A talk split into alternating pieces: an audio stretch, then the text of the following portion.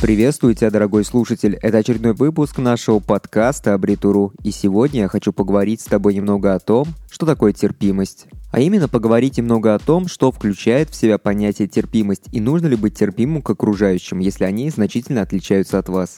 Скорее всего, стоит начать именно с определения значения слова «терпимость». Опираясь на философский словарь Спонвеля, где указано, что позволять окружающим делать что-то такое, чему вы могли помешать. Это и будет терпимость.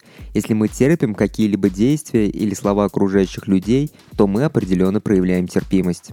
И вот таким образом выходит, что терпимость – это особое умение человека относиться к кому-либо, либо чему-либо с терпением.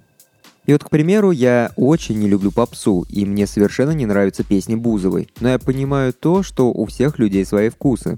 Поэтому я не иду скандалить к соседке, которая перед самым сном включает на полную громкость творчество этой дивы.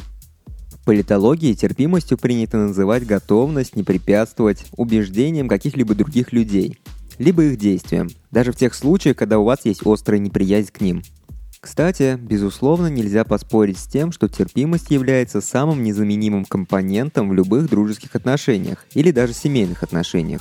Трудно представить, что близкие друзья или родственники никогда не проявляют некую терпимость к друг другу.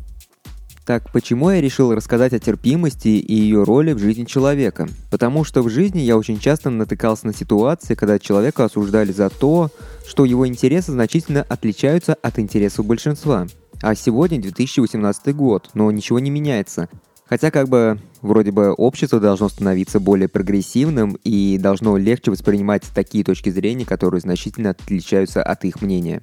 И на самом деле терпимость – это одна из самых главных черт любого развитого общества. В развитом обществе два эмоционально зрелых человека никогда не будут конфликтовать лишь от того, что один болеет за «Динамо», а другой болеет за «Спартак». А вообще, как развить в себе терпимость, и можно ли это сделать? Итак, сразу скажу о том, что да, можно, но учиться нужно будет очень долго и упорно. Прочитайте о том, зачем нам нужно образование. Ведь в первую очередь образование учит нас именно терпимости. Далее я посоветую почитать немного религиозной литературы. Любая религия и любая религиозная литература нацелены именно на развитие терпимости – необходимо полностью отказаться от осуждения других людей. Если человек не осуждает других за поступки, а пытается понять мотивы действий самого человека, то он учится терпимости. Ну и самое главное, с чего именно и стоит начать, это умение слушать. Ибо о какой терпимости вообще может быть разговор, если человек не умеет слушать? Умение слушать – это фундамент терпимости. Если человек не слушает окружающих, то и проявить терпимость он точно не сможет. Итак, дам вам парочку упражнений для развития терпимости. Во-первых, старайтесь делать комплименты окружающим. Чаще хвалите их именно за их заслуги. Вполне вероятно, что на вас будут смотреть таким странным взглядом, но что не сделаешь ради того, чтобы стать лучшей версией себя. Если ваш коллега сегодня добился хороших результатов, то можно похвалить его за это. Принимайте участие в спорах, но не пытайтесь протащить свою точку зрения в массы. Терпимость – это уважение чужого мнения.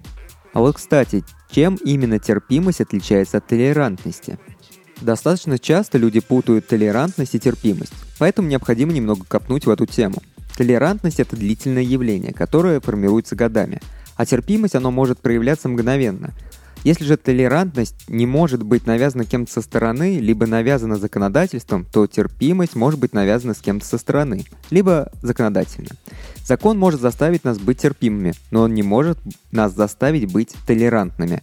Вот в этом и есть основная разница. На этом все. Вот такой вот коротенький подкаст получился. Надеюсь, что он показался вам хотя бы капельку полезным. А если это так, то обязательно поставьте лайк, сделайте репост. И если вы еще не подписались на нашу группу, то обязательно подпишитесь.